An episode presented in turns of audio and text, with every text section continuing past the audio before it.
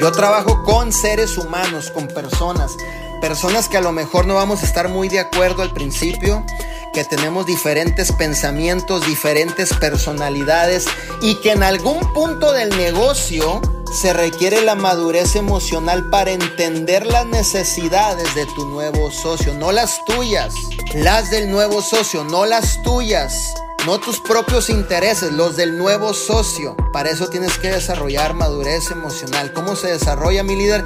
Desprogramándote y programándote de la forma correcta. Con, ahí hay obviamente audios, por ejemplo, Jim Ron es uno de mis mentores, ¿no? Formación en desarrollo personal, lo más mejor que hay en el mundo. John Maxwell, ni se diga. Desprogramándote y volviéndote a programar, provocamos la madurez emocional.